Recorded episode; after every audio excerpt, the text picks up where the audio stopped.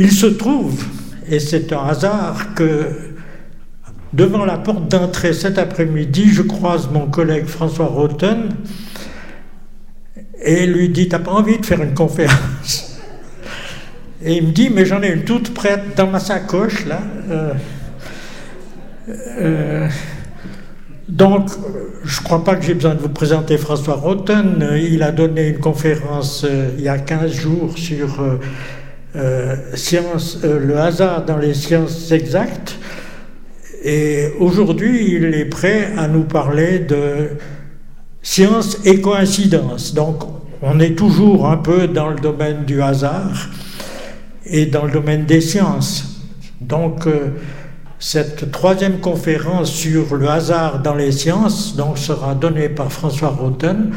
Je vous rappelle que François Roten est professeur honoraire de l'Université de Lausanne, où il a enseigné la physique pendant de nombreuses années, qu'il est surtout, depuis qu'il est à la retraite, le rédacteur et l'auteur de nombreux, je dirais presque, livres de je ne sais pas s'il faut dire vulgarisation, on n'aime pas utiliser ce terme, mais enfin de, de, de livres à l'intention du grand public sur des problèmes de la science.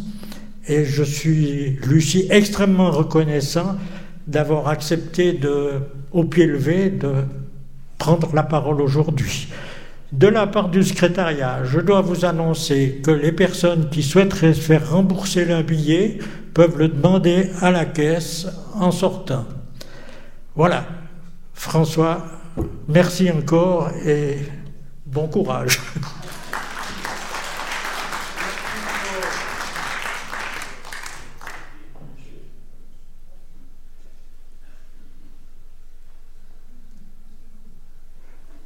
Voilà, vous m'entendez, j'espère.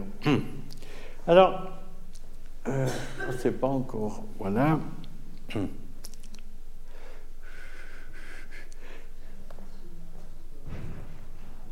Voilà, la science et les coïncidences. Il y a 15 jours, le hasard a fait que j'ai fait un exposé sur la science et le hasard.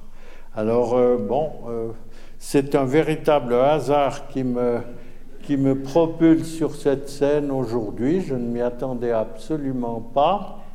Et euh, il me manquera quand même un outil aujourd'hui que je n'ai pas pris avec moi.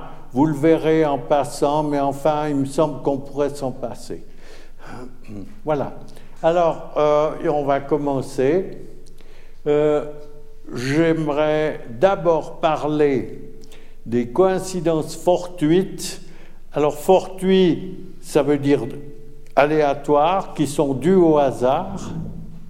Et puis euh, ensuite, eh bien, j'en viendrai à certaines coïncidences qui ont joué un rôle très important en science et sont apparemment des rôles complètement différents. C'est ça qui est intéressant. Alors, on va commencer avec les coïncidences fortuites. La dame que vous voyez ici, à droite, donc vous voyez le portrait, c'est Miss Marple, la fameuse héroïne d'Agatha Christie. Pourquoi? Eh bien, vous allez voir tout de suite pourquoi. D'abord, une définition de la coïncidence. C'est celle que j'ai trouvée dans le Petit Robert et je dois dire que je ne suis pas très content. Mais il n'y en a pas d'autres. Euh, attendez. Euh, la coïncidence, c'est des événements qui arrivent ensemble, par hasard ou comme par hasard. Mais vous allez voir que dans le courant de cet exposé, vous allez voir que euh, certaines coïncidences dont je parlerai ne concernent pas des événements. Mais on va, on va commencer. Et puis, la première chose, pourquoi est-ce que Mme Marple se trouve ici sur cette diapositive eh bien, c'est parce qu'elle a dit quelque chose de très intéressant. Il vaut la peine de s'arrêter sur n'importe quelle coïncidence. Ensuite, vous pourrez l'oublier si c'est seulement une coïncidence. Et ce n'est pas toujours facile de voir. Euh, quand euh, elle dit seulement une coïncidence, elle veut parler d'une coïncidence absolument fortuite, qui n'a pas de signification particulière, qui ne nous apprend pas quelque chose de nouveau. Alors, on continue. Ici, c'est dommage que je n'ai pas mon papier parce que, euh, justement, puisque je ne prévoyais pas de, parler ici, alors les biographies des présidents Lincoln et Kennedy, qui ont tous deux été assassinés, eh bien, elles présentent des coïncidences frappantes.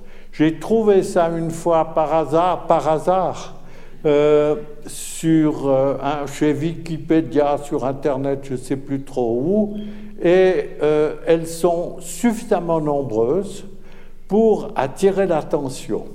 Alors en particulier, je me souviens d'une ou deux, mais je ne me souviens pas de toutes. Et puis d'ailleurs, je dois dire que j'ai essayé de recouper, puis de voir si ces coïncidences étaient réelles ou bien si elles avaient été inventées, mais pour la plupart de ces coïncidences, ce sont des véritables coïncidences. Alors, la première chose, c'est que Lincoln et Kennedy euh, sont nés à 100 ans de distance.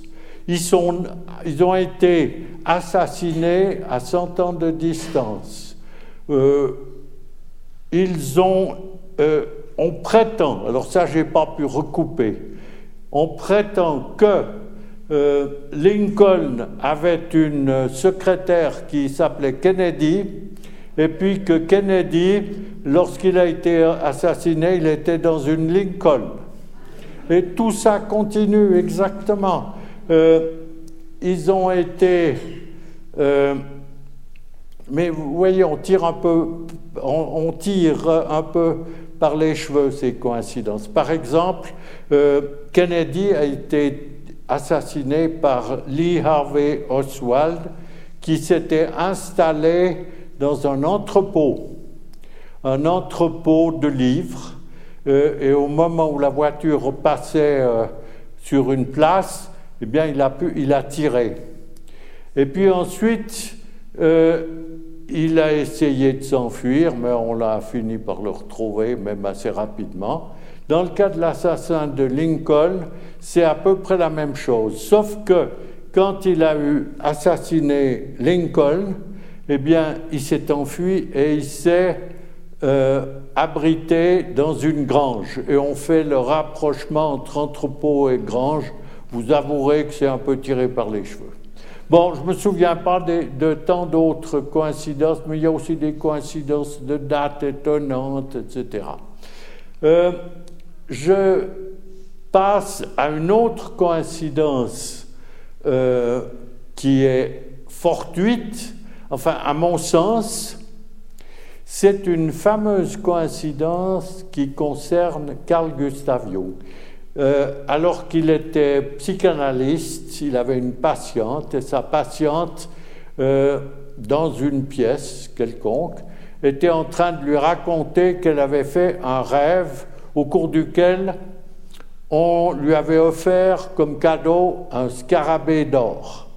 À ce moment-là, Jung entend un bruit sur la vitre et puis il se tourne, il ouvre la vitre, il, paraît, il semble bien qu'il était très habile parce qu'il a attrapé le coléoptère et ce coléoptère c'était un scarabée doré. Alors ça c'est, une coïncidence qui semble bien être authentique, mais euh, Jung en a fait la base d'une théorie sur la synchronicité. La synchronicité, c'est euh, la synchronicité, c'est une, euh, une rencontre entre deux, deux événements qui n'ont rien à faire entre eux, qui n'ont pas de cause commune, qui n'influencent pas, tel que l'un n'influence pas l'autre, etc. Donc ça, c'est une vraie coïncidence. Mais ensuite, ajoute Jung, euh, ça veut dire que ça a une signification pour un être humain. Alors de cette signification, euh, Jung a fait toute une théorie de ce qu'il a appelé la synchronicité. Alors ça, c'était les coïncidences euh, fortuites de tous les jours. Maintenant, je vais vous donner quelques exemples de coïncidences qui sont apparues en science. Allons-y. Voilà. La première coïncidence, elle concerne le géologue et météorologue euh, Alfred Wegener. Euh, on s'est aperçu il y a longtemps que si vous regardez la côte euh, ouest de l'Afrique et la côte est de l'Amérique du Sud, elles s'emboîtent joliment l'une dans l'autre. Et il y a des gens qui se sont posé des questions à ce propos. Wegener, il a été plus loin. Il s'est dit, est-ce que ça ne serait pas quelque chose de significatif, une coïncidence qui n'est pas simplement fortuite, mais significative. Et euh, il s'est aperçu que si on étudiait les types de fossiles qu'on trouve sur la côte africaine et sur la côte américaine, eh bien, il y a une similitude dans le passé et il en a conclu qu'à un moment donné, eh bien, la côte, euh, les deux continents étaient réunis. Il a même fait, on peut continuer, il a même fait une... Euh, euh, vous pouvez continuer. Voilà, ici, il a fait, il a construit une plongée parce qu'il s'est aperçu qu'il y avait des exemples assez nombreux et il a reconstitué, euh, je ne sais pas ce qu'en penseraient les géologues d'aujourd'hui, mais en tout cas, euh, il a reconstruit son puzzle avec des tas d'autres continents. Euh, L'Afrique et l'Amérique du Sud, vous voyez bien qu'elles sont emboîtées l'une dans l'autre. Alors, il a parlé évidemment de la dérive des continents, c'est lui qui a introduit ce concept. Maintenant, on parle de tectonique des plaques parce que on décrit, les géologues décrivent avec précision le mécanisme qui est assez compliqué. Alors ça, on vient de voir une coïncidence, une coïncidence de forme, et puis tout d'un coup, on s'aperçoit que cela donne naissance à une théorie. Et cette théorie de la dérive des continents est devenue la théorie de, la tectonique des plaques qui est tout à fait admise aujourd'hui. On a beaucoup de preuves que cela fonctionne ainsi.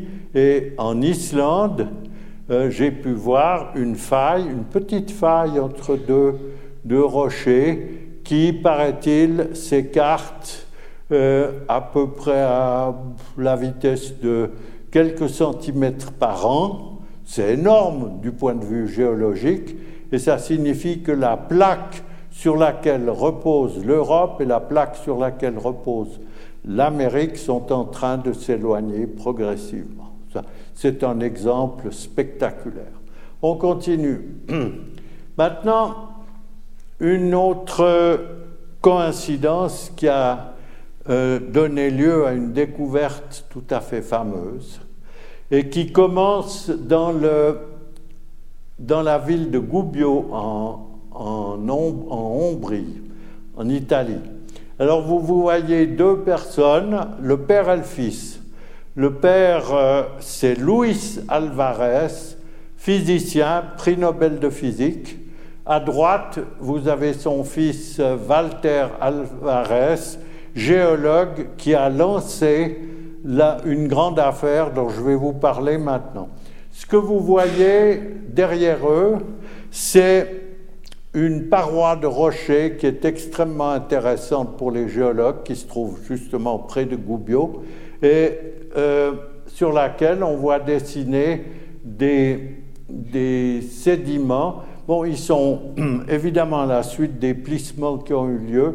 Ces sédiments ne sont pas horizontaux, ils sont obliques. Mais ce qui est intéressant, c'est que tous les terrains qui se trouvent en dessous de la, de la faille qu'indique Walter de sa main, eh bien, vous avez ce sont des sédiments qui se sont déposés dans le secondaire. Tandis qu'au-dessus de cette faille, vous avez des sédiments qui se sont posés euh, au début du tertiaire. Alors, pourquoi est-ce qu'on dit secondaire, tertiaire? Euh, Pourquoi est-ce qu'on décide que ici on a quelque chose qui s'appellera secondaire, ici qu'on a quelque chose qui s'appellera tertiaire? Parce que le long de la faille qu'indique euh, euh, Walter Alvarez, eh bien, on a des changements extrêmement brutaux. Par exemple, des petits fossiles unicellulaires qui possèdent des coquilles, qui disparaissent complètement quand on passe de l'un à l'autre. Euh, les dinosaures, les fossiles de dinosaures, on ne les trouve jamais que dans les terrains secondaires. Évidemment, ils ne sont pas si nombreux que les unicellulaires, par conséquent, on ne peut pas dire qu'ils s'arrêtent exactement à la faille. Et puis, euh, bon, il y a d'autres détails que pourrait vous exposer un géologue, mais il y a en tout cas, c'est le fait qu'il y ait un brusque changement très important qui fait que on a le droit de dire on a un changement d'air. C'est-à-dire, c'est ça qui a suscité la, classification des terrains euh, géologiques. Bon, on continue. Euh, à ce moment, au moment où Walter est en train d'étudier ceci, il se demande, il se pose des questions à propos de ce, ce changement. Parce que on sait qu'il y a une modification de la faune extrêmement importante, mais pourquoi à cet endroit? Or, il, sait que son père euh, s'intéresse à toute une série de problèmes différents. Par exemple, il a, on peut revenir à Kennedy. Euh, euh, Luis Alvarez, le père, a étudié, il a fait sa propre petite enquête au sujet de l'assassinat de Kennedy.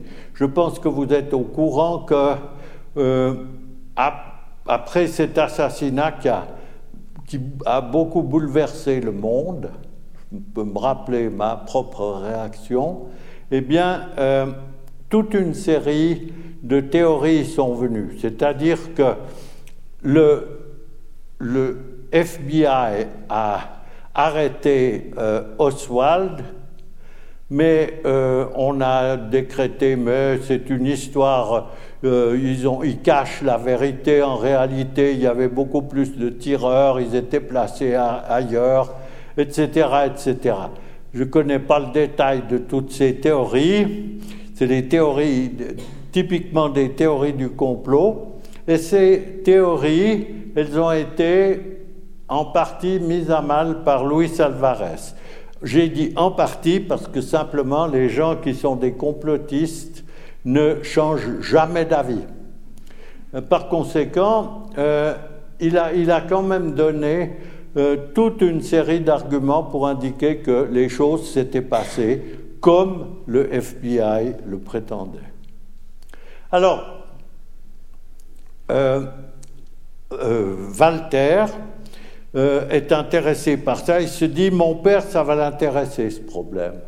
Parce qu'il a découvert qu'il y avait une fine couche d'argile entre les terrains sédimentaires du secondaire et les terrains sédimentaires du tertiaire. Une fine couche d'argile. Alors il en, a il en a prélevé un petit morceau, puis il a été l'apporter à son père.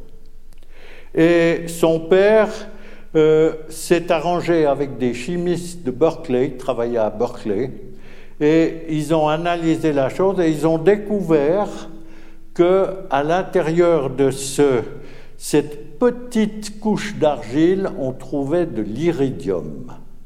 Ça, c'est une coïncidence parce que l'iridium, on ne le trouve pas facilement à la surface du globe, ou plus exactement l'iridium que l'on trouve à la surface du globe, c'est essentiellement de l'iridium qui a été amené par les météorites. Il n'y a pas de gisement d'iridium. Alors, il y, a de quoi, il y a de quoi étonner, poser des questions. finalement, cette fiche, oui, encore une chose. L'iridium, évidemment, pour que c'est une signification, il faut se demander si on le trouve dans d'autres terrains euh, sur différents points du globe. Alors il y a des gens qui ont été étudier ça, puis qui ont fini par découvrir qu'on trouvait à peu près de l'iridium à peu près partout, à, au passage du secondaire au tertiaire. Très bien. Très bien. Alors le problème, c'est de savoir si c'est une coïncidence, mais c'est difficile d'imaginer euh, quelle coïncidence ça peut être.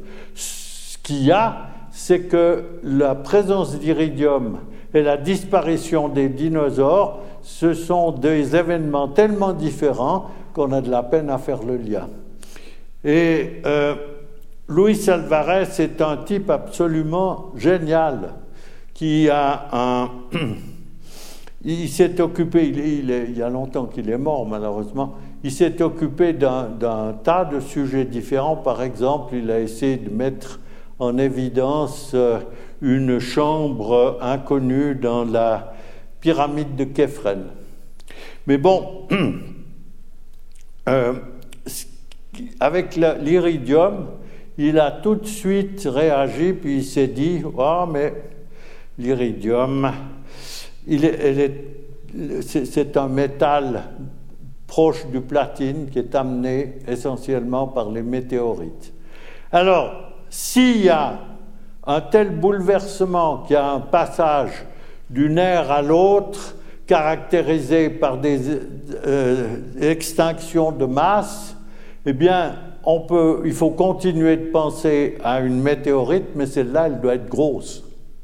Alors il a fait toute une étude euh, physique de la taille de la météorite qui pourrait être à l'origine de l'extinction des, dinosaures. Mais je dis toujours l'extinction des dinosaures parce que c'est le plus impressionnant. Mais il y a un nombre extrêmement grand d'espèces végétales et animales qui ont disparu justement au passage du secondaire au, tertiaire. Par exemple, les ammonites, ces belles, ces coquilles fossiles qu'on aime bien avoir chez soi, eh bien, c'est aussi des, elles ont disparu à ce moment-là. Alors, euh, euh Luis Alvarez, il est parvenu à construire un scénario indiquant comment l'arrivée de la météorite, parce que la météorite, il a calculé, elle devait avoir 10 ou 15 euh, euh, kilomètres de rayon, plutôt 10 que 15. Alors nous, ça nous semble quand même relativement faible, mais il a étudié le, il a étudié le scénario, il s'est aperçu que ce n'est pas faible du tout une collision de météorites de ce genre-là. Seul problème, il faut trouver un cratère d'impact. Parce que euh, la disparition des dinosaures date de 65-66 millions d'années. Et euh, une météorite qui vient s'aplatir à des vitesses de plusieurs dizaines de kilomètres à la seconde sur la Terre creuse nécessairement un cratère d'impact, on en connaît, euh, par exemple Météor Cratère en Arizona, qui, est un, magnifique cratère, mais qui a été euh, provoqué par la chute d'une météorite extrêmement petite en comparaison. Alors, ce qui s'est passé, c'est qu'il a refait donc son scénario, il a expliqué pourquoi l'extinction a pu avoir lieu et euh, Mais il fallait trouver le cratère. Et on a fini par le retrouver, mais il était enfoui sous terre dans le Yucatan. Vous voyez euh, sur l'image de droite, on indique euh, la position à droite de, du cratère. Et puis à gauche, c'est des, études qui ont été faites, euh, je ne sais plus par quelle méthode, je crois l'ultrason, je ne sais plus Et ces deux images nous montrent qu'on a un cratère qui est enfoui. Mais il est enfoui complètement. Il est, euh, à euh, centaines de mètres sous terre. Donc on ne pouvait pas le connaître auparavant. Et euh, finalement, il a expliqué que quand vous avez une grosse météorite qui s'aplatit sur la Terre, la première chose qu'elle fait, elle s'enfonce très profondément dans la roche, pas dans l'humus, enfin l'humus c'est une toute petite euh, pellicule à la surface de la Terre, mais dans la roche, et euh, la roche va être projetée sous forme de poussière dans les airs, il va y avoir euh, une nuit glaciale, ensuite, comme il s'agissait de roches calcaires, eh bien, euh, du gaz carbonique en grande quantité a été projeté dans l'atmosphère. Le gaz carbonique, vous savez tous, ça, c'est euh, l'effet de serre. On pense à l'effet de serre. Bref, il a pu reconstituer la chose. Je vous dis en passant que les géologues n'étaient pas contents.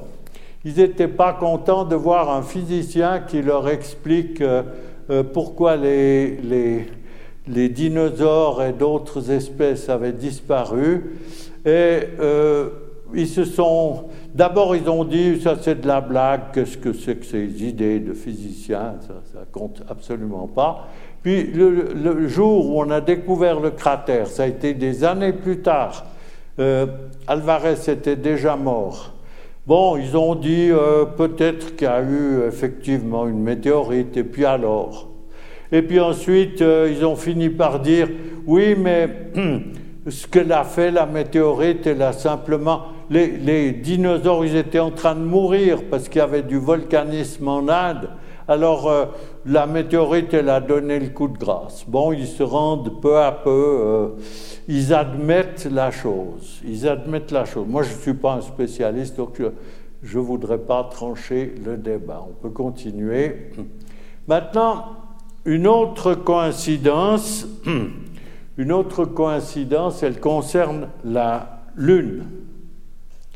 Et euh, chose curieuse, je n'ai jamais lu nulle part que cette coïncidence ait tellement tarabusté les gens dans le passé.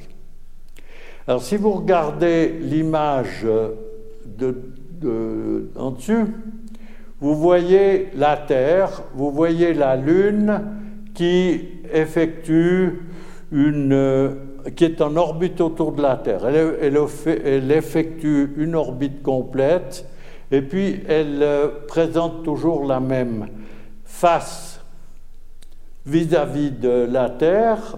Et vous voyez bien qu'au moment où elle fait un tour, un tour euh, autour de la Terre, elle fait un tour de rotation autour de son axe.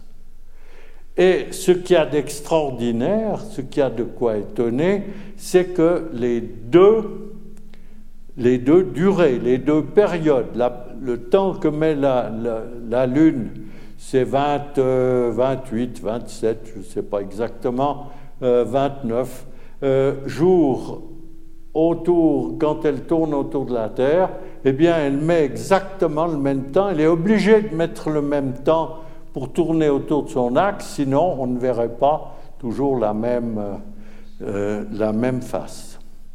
Alors, ceci peut s'expliquer. Euh, chose curieuse, comme je vous ai dit, euh, c'est quand même une coïncidence qui est frappante. Et il se trouve que je ne sais pas si des gens se sont posés la question avant qu'on ait vraiment réussi à éclaircir le, mystère. Ce que, ce que vous voyez, euh, le, croquis qui se trouve en bas, eh bien, c'est illustre.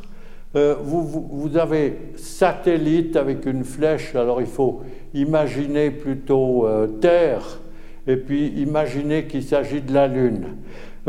Ceci illustre le fait que quand la Lune, dans le passé, ne tournait pas autour de son axe dans le même temps qu'elle met pour euh, accomplir son orbite, eh bien, euh, quand ces, choses se passaient, eh bien, vous aviez une très légère déformation. Euh, la Lune fait exactement la même chose à l'égard de la Terre, c'est-à-dire qu'elle soulève très légèrement la surface solide de la Terre. Il n'y a pas seulement les marées des océans, mais il y a aussi une marée terrestre. Alors, ces effets, euh, c'est assez compliqué. Je ne veux pas du tout entrer dans les détails. C'est de la mécanique un petit peu compliquée. C'est-à-dire que vous avez, lorsque il n'y a pas coïncidence entre la rotation de la Lune autour de son axe et puis le temps qu'elle met pour tourner, vous avez une force qui euh, tente à aligner la déformation que vous voyez ici sur la, sur la Terre. Je me rends absolument compte que ce n'est pas une explication précise, mais je ne peux pas entrer dans les détails pour donner euh, des précisions. Je peux simplement dire que le fait qu'il y ait des marées terrestres sur la Lune provoquées par la Terre, ça pourrait faire, au cours des millions, des milliards d'années, ça pourrait faire d'aligner la Lune et de l'obliger à présenter toujours la même face. Et cette même face, elle est un tout petit peu déformée dans la direction de, de la Terre. Et puis, encore une chose qu'il faut dire, si elle avait la mauvaise idée d'aller encore plus loin, et puis de tourner par exemple sur elle-même encore plus lentement, d'abord elle tournait beaucoup plus vite, eh bien euh, elle serait immédiatement ramenée en arrière. Donc euh, cette, euh, cette, coïncidence, cette rotation synchrone, comme on dit, eh bien elle est, elle est parfaitement stable, elle ne va pas changer. Dans le système solaire, il y a un cas assez amusant, c'est celui de Pluton et de son gros satellite Charon. Pluton est une petite planète, une planète naine, mais son satellite Charon est relativement gros par rapport à la planète. Il est, il est plus petit, mais enfin, il est de taille quand même pas trop disproportionnée. Eh bien, les deux le euh, Pluton et Charon sont toujours en train de se regarder et, donc euh, le, travail a été poursuivi. Dans le cas de la Terre, eh bien, si vous attendiez, euh, si vous avez la patience d'attendre encore un milliard d'années, peut-être, je dis le, le chiffre tout à fait au hasard, eh bien, vous auriez également la même chose, c'est-à-dire que euh, la face, une seule face verrait constamment la Lune. On continue. Alors, une coïncidence d'un type complètement différent ici. Euh, euh, j'en ai, je crois que j'en ai parlé. Je vais peut-être sauter ceci pour l'instant. On pourrait passer à la Voilà. Non, c'est pas encore ça. Continuez, continuez. Voilà. Alors, il y a souvent ces coïncidences, ce sont des coïncidences qui ne frappent nullement. Comme le fait que la Lune nous montre toujours la même face, bien sûr que euh, on l'a remarqué déjà dans l'Antiquité, mais quant à y trouver une euh, question, une énigme, une singularité, eh bien, ça n'a pas tellement été le cas. C'est ensuite quand on a développé euh, l'effet des marées sur les corps célestes, c'est pas tellement vieux, au XIXe siècle, qu'on a compris que, au fond, cette coïncidence qui ne gênait personne, on a pu l'expliquer. Alors maintenant, vous avez un exemple d'une coïncidence qui n'a pas non plus frappé tellement les esprits. Et pourtant, on la connaît depuis longtemps. C'est le fait que quand vous lâchez, si vous allez sur la Lune et que vous lâchiez un, morceau de plomb une pierre et puis une plume d'oiseau, les deux vont tomber exactement de la même manière, c'est-à-dire qu'elles vont accélérer au cours de la chute, elles vont toucher le sol en même temps. On n'a pas besoin d'aller sur la Lune pour faire l'expérience parce qu'il suffit de laisser tomber deux objets euh, très différents à l'intérieur d'un récipient où on a fait le vide et puis on observe très bien la chose. Mais si je parle de la Lune, c'est que un cosmonaute Scott, je crois que c'était Apollo 15, je sais pas, euh, il a déjà il, a, il, a, il s'est fait filmer sur la Lune en tenant justement une pierre et, une plume d'oiseau. Et à la surface de la Lune, c'est très spectaculaire parce que la chute est plus lente. Et puis les gens ont pu voir que les deux objets ont accéléré de plus en plus rapidement et sont venus toucher le, sol. Alors, Vous allez me dire, bon, ben oui, euh, de toute façon, on ne, vit, pas dans le vide. Alors, une plume d'oiseau, tout le monde sait qu'elle euh, tombe plus lentement qu'une pierre euh, dans l'atmosphère. D'accord Mais ce qui est intéressant, c'est que cette coïncidence, eh bien, elle n'est pas expliquée dans la mécanique de Newton. La mécanique de Newton l'accepte tout à fait, elle fait partie de, de son enseignement, si vous voulez, fait partie de l'enseignement, mais c'est quelque chose qui est en plus.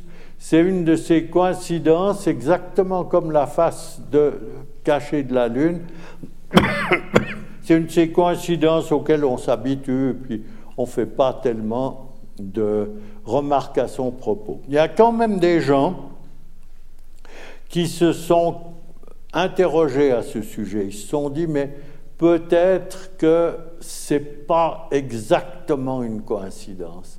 Peut-être que si on prend deux objets euh, de composition très différentes, alors on ne va pas simplement les laisser tomber parce que euh, ça ne permet pas des mesures précises, mais il y a d'autres méthodes de mécanique qui permettent de voir si la coïncidence est, réelle. C'est-à-dire que si, si, vous voulez, euh, on teste cette, euh, cette chute dans le vide, on la teste par d'autres moyens.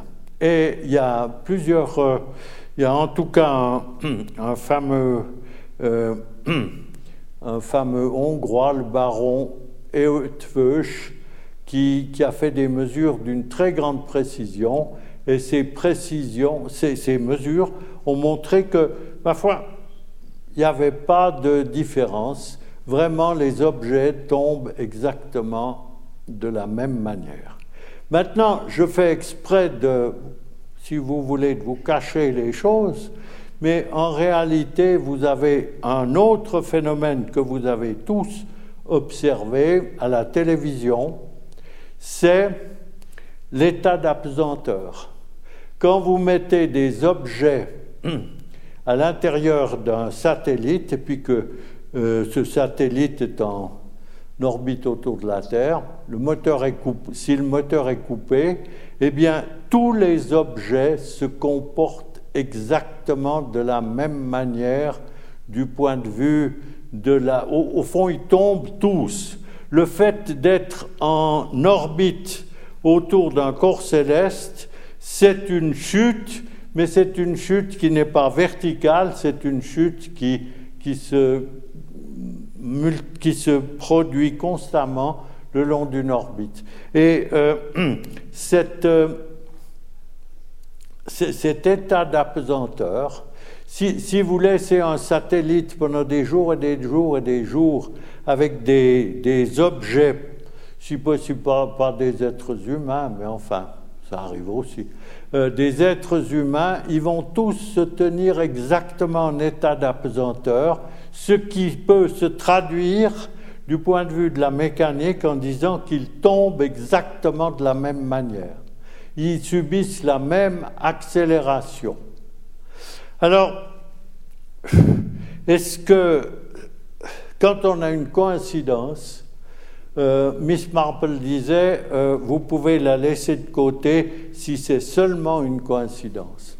Alors, euh, comme elle n'est pas expliquée, cette coïncidence, la, la, mécanique classique n'a aucune explication à donner, eh bien, il y a un personnage bien connu qui s'est dit, je vais le prendre comme principe. Je vais décréter que effectivement, il n'y a aucun moyen de, si vous mettez dans un satellite des objets, vous pouvez tourner, tourner, tourner aussi longtemps que vous voudrez, eh bien, ils resteront tous en état d'apesanteur. Il n'y en a pas un qui va tomber vers la Terre ou bien qui va euh, monter dans la direction opposée. Bien, alors euh, ce personnage c'est Einstein, et Einstein a pris ça comme, euh, comme euh, point de départ de sa théorie de qu'on appelle de la relativité généralisée. C'est une modification en fait de la théorie de la gravitation. Et c'est on, lit souvent, les, physiciens considèrent souvent que c'est peut-être la théorie la plus brillante et la plus extraordinaire qui ait jamais été construite. Eh bien, cette théorie-là, cette théorie de la relativité générale qui se fonde sur le fait que vous avez euh, qu'il n'y a aucun moyen de distinguer que tous les corps se comportent exactement de la même manière dans un champ d'accélération, eh bien, euh, c'est extraordinaire parce que vous avez une théorie qui est reconnue par tout le monde comme étant euh, assez euh, trapue. C'est assez difficile de se mettre à l'étude de la théorie de la gravitation d'Einstein Eh bien, qu'il ait pu se fonder sur une coïncidence que tout le monde connaissait, parce que l'état d'apesanteur, euh, vous avez ici une mention de Jules Verne. Jules Verne, il n'avait pas compris ça, ma foi, il n'avait pas. Et on peut très bien comprendre qu'il n'ait pas compris ça. Il n'avait pas fait d'études du tout de physique mais dans, autour de la Lune, eh bien, vous avez trois, euh, pourrait, trois astronautes qui se trouvent à l'intérieur d'un boulet, et puis ce boulet est dirigé vers la Lune. Et puis, au moment où il passe une certaine ligne où la, la force d'attraction de la Terre et celle de la Lune sont e-, exactement égales, eh bien, ils sont en état d'apesanteur. Jules Verne le décrit, mais il n'avait pas compris que, en fait, dans son boulet, son boulet a été propulsé, il n'y avait pas de, de fusée euh, à ce moment-là, enfin, pas à ce moment-là du livre, eh bien, à ce moment-là, les gens auraient tout le temps dû être en état d'apesanteur. Mais enfin, ça, bon, ben, c'est une, une erreur mais c'est juste pour dire que malgré tout, euh, du temps de Jules Verne, bien avant Einstein, on aurait pu euh, imaginer qu'ils étaient en état d'apesanteur, parce que simplement, ça découle du travail qu'avait fait euh, Newton. Bon, attendez, on va peut-être... oui. Je vais quand même revenir euh, à la précédente, là. Hum. Euh, hum. Euh, la précédente, ici. Je vais faire rapidement. Euh, les éléments chimiques, là c'est un usage de la coïncidence en science qui est complètement différent de ce que vous avez vu jusqu'à maintenant. Alors, très brièvement, lorsqu'on a eu une théorie du Big Bang, une théorie, euh, euh, disons, suffisamment de connaissances de physique nucléaire, on a compris que juste après le Big Bang, eh bien, l'hydrogène et l'hélium s'étaient formés. Mais les autres éléments chimiques, euh, à part quelques traces d'éléments très légers qui n'importent pas ici, ne pouvaient pas se former au moment du Big Bang. Au moment du Big Bang, la température était effrayante, la pression était effrayante. Et puis au cours du temps, eh bien, la température a diminué, la pression a diminué. Donc, euh, si on faisait l'hypothèse que l'hydrogène et l'hélium se sont formés au moment du Big Bang, eh bien, il fallait se demander où et pourquoi les autres éléments n'avaient pas été euh, formés. Eh bien, euh, ils n'ont pas eu le temps. Ils n'ont pas eu le temps, ça n'a pas duré assez longtemps, cette période de, très haute température. Alors, on a pensé qu'ils avaient été formés à l'intérieur des, étoiles.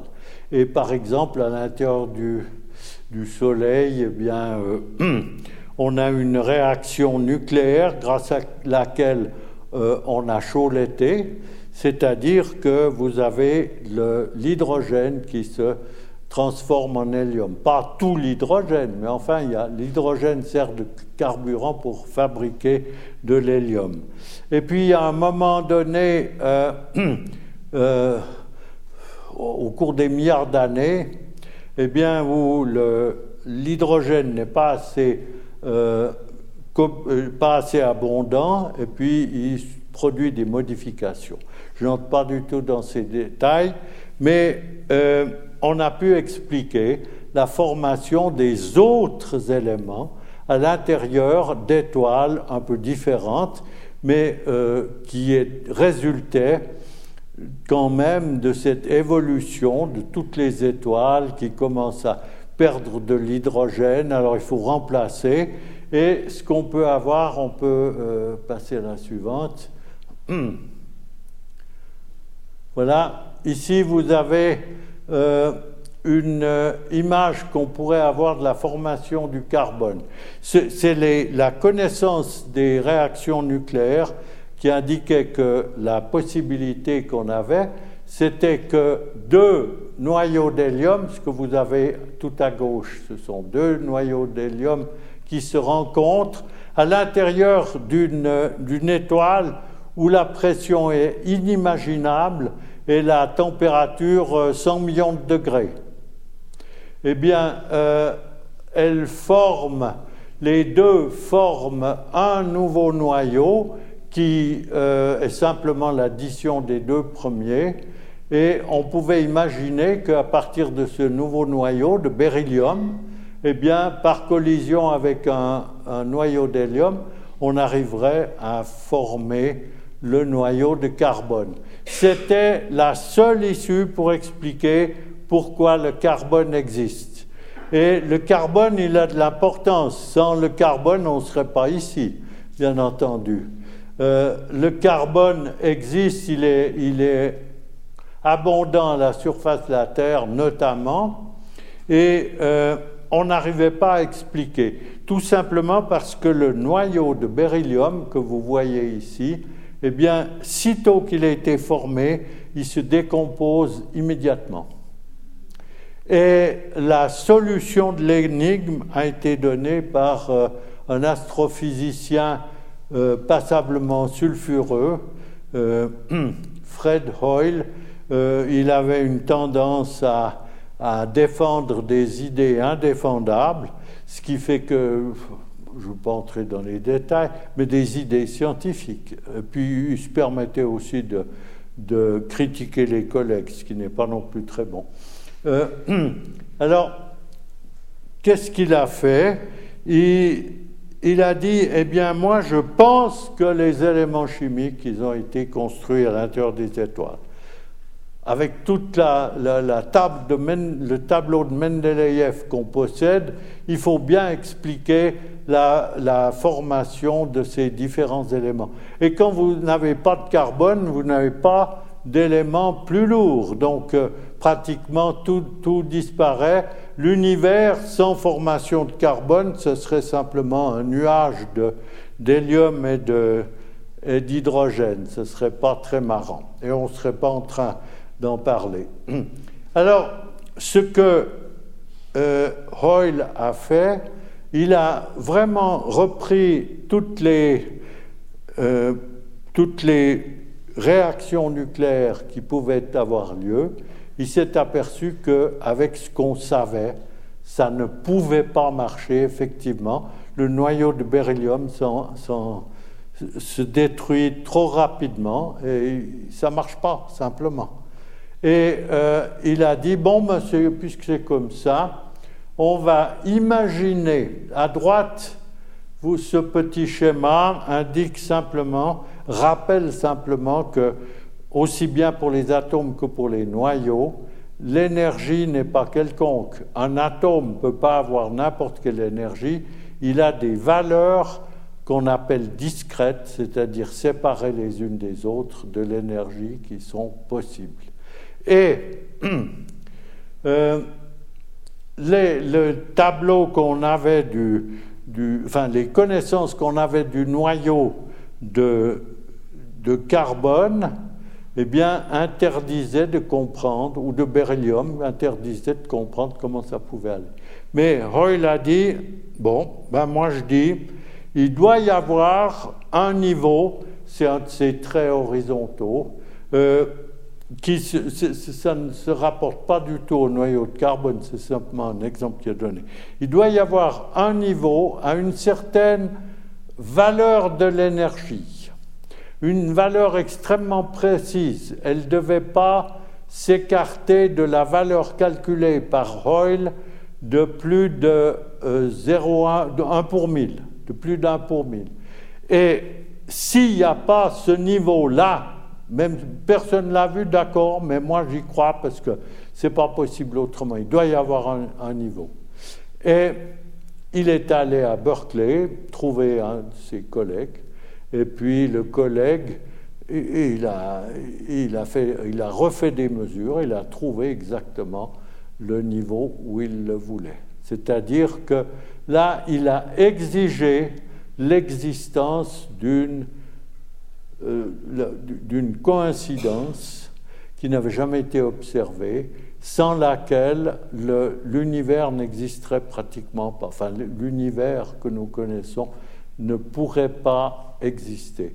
Et c'est assez fabuleux de voir euh, les, le rôle important que peuvent jouer les coïncidences dans la physique avec la... Euh, chaque, chaque fois, vous trouvez un rôle très différent. Les coïncidences, ça fait partie du jeu et il faut y croire. Voilà, je vous remercie.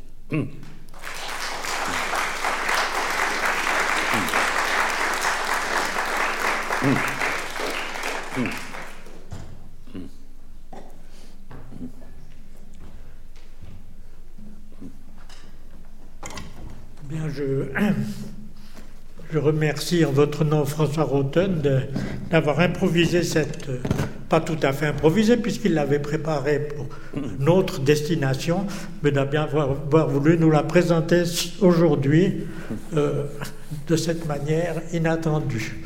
Merci encore François et probablement que vous avez des questions à lui poser.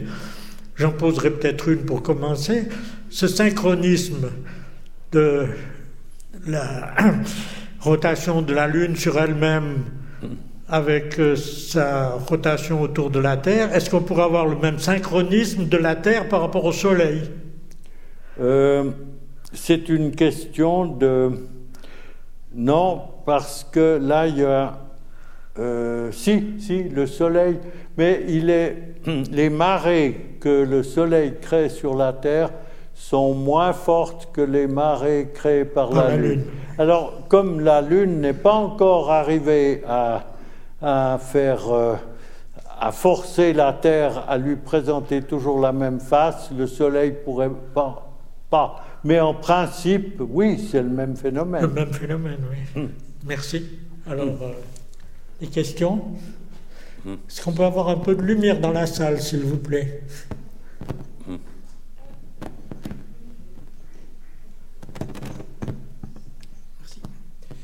Euh, en parlant du carbone, pourriez-vous nous éclairer sur la théorie de, la datation au carbone 14 euh, La datation au carbone 14, donc ça, n'a euh, rien à faire avec ce que j'ai dit, mais c'est une question intéressante. Alors, ici, dans le dessin que je vous ai montré, les figures que je vous ai montrées, le carbone qui est produit, c'est le carbone 16. alors ça veut dire qu'il n'y a pas autant de neutrons dans le, dans le carbone 14 que dans le carbone 16. Et euh, de ce fait... 12. 12, pardon. Qu'est-ce que j'ai dit? Oui, oui 12. Il n'y a pas autant de, de, neutrons dans le carbone 12. Attendez. Hmm. Oui. Non, c'est 12 et 14, voilà. Oui. Euh, euh, c'est le phénomène de la radioactivité. Il y a des quantités de noyaux qui sont instables. Ils ne peuvent pas durer et plus de. Les, durées de vie peuvent être complètement démesurées, aller de plusieurs milliards d'années jusqu'à des fractions de, des fractions absolument minuscules de millisecondes, c'est-à-dire 10 puissance moins, moins 21 ou quelque chose comme ça. Alors, euh, dans le cas du carbone, euh, la datation, elle consiste à euh, prélever à l'intérieur de, par exemple, on, veut dater un monument, etc on essaye de déterminer les produits, la, quantité des produits de désintégration. Alors, il faut, c'est euh, mon collègue euh, Claude Joseph est plus à même de vous donner les détails de la datation de carbone. Hmm. Alors, le, carbone 14 est formé par réaction nucléaire, hmm. euh, sauf erreur, hein, neutrons sur oxygène. Hmm qui donne le carbone 14. Alors, euh, aussi longtemps que euh, donc ce carbone 14 se, fait de manière continue dans le milieu naturel. Et euh, les êtres vivants qui consomment du carbone consomment ce carbone 14 qui est fabriqué par rayonnement cosmique, donc à partir de l'oxygène. Lorsque un, un, corps vivant a absorbé ces carbone 14, euh, bien, euh, ce carbone 14 est radioactif, donc comme l'a dit François, il se désintègre avec une durée de vie qui est bien connue, qui est fait 5000 ans, quelque chose comme ça. Euh, et on peut mesurer le, le, résidu de carbone 14 après que euh, le corps vivant est fini de, consommer du, carbone dans, le milieu ambiant. Donc euh, la quantité de carbone 14 diminue euh, progressivement et ainsi le solde de carbone 14 qui reste par rapport au, carbone normal dépend du, moment de la mort de l'objet vivant. Donc on, mesure ainsi euh, les durées de vie, enfin l'instant de la, de, la mort d'un objet vivant euh, hmm. par le résidu de carbone 14, puisqu'il a arrêté d'absorber le carbone 14 avec le carbone naturel hmm. dans le milieu, dans l'environnement. Je ne sais pas si mon explication est claire ou pas, mais. Donc la datation, c'est mesurer le sol de carbone 14, c'est-à-dire l'activité, résiduelle au moment où on veut savoir quel est l'âge d'un objet qui est mort.